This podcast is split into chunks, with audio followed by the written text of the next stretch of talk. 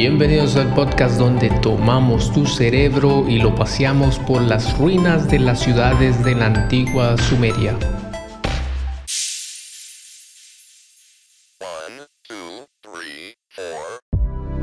Estas son las generaciones de Sem. Sem fue de edad de 100 años y engendró a Arfasat, dos años después del diluvio. Nuevamente la narración nombra una línea generacional específica. Desde Adán pasamos por Seth hasta Noé y ahora el hijo de Noé, Sem, toma protagonismo y sus descendientes parecen tomar la actuación principal en los sucesos. Y vivió Sem después que engendró a Arfasad 500 años y engendró hijos e hijas.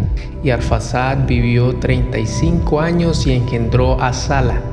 Y vivió Arfasad después que engendró a Sala 403 años y engendró hijos e hijas. Y vivió Sala 30 años y engendró a Eber.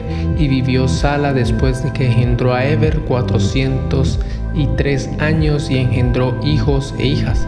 Y vivió Eber 34 años y engendró a Peleg, y después vivió 430 años y engendró hijos e hijas. Esta descripción de la descendencia de Sem está teniendo una gran diferencia con la descendencia de Set. Las personas están viviendo cada vez menos.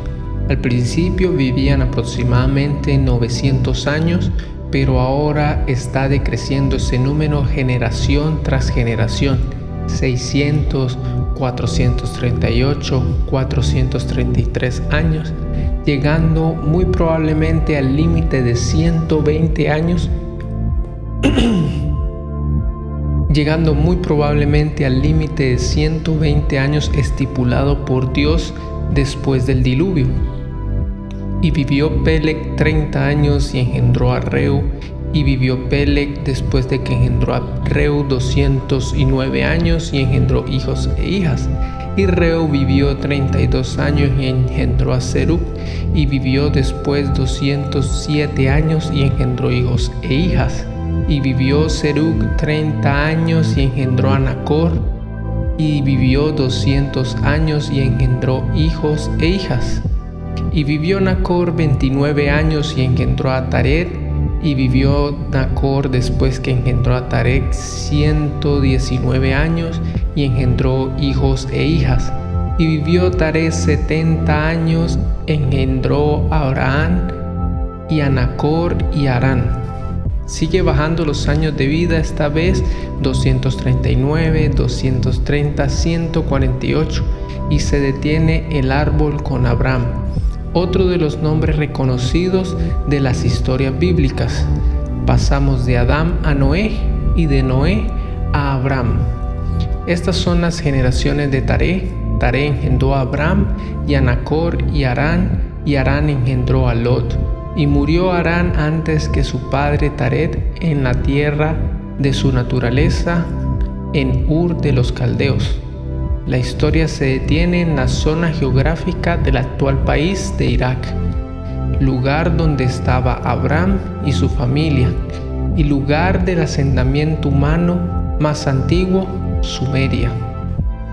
Y tomaron Abraham y Nacor para sí esposas, el nombre de la esposa de Abraham fue Sarai, y el nombre de la esposa de Nacor Milca, hija de Arán, padre de Milca y de Isca, mas Sarai fue estéril y no tenía hijo.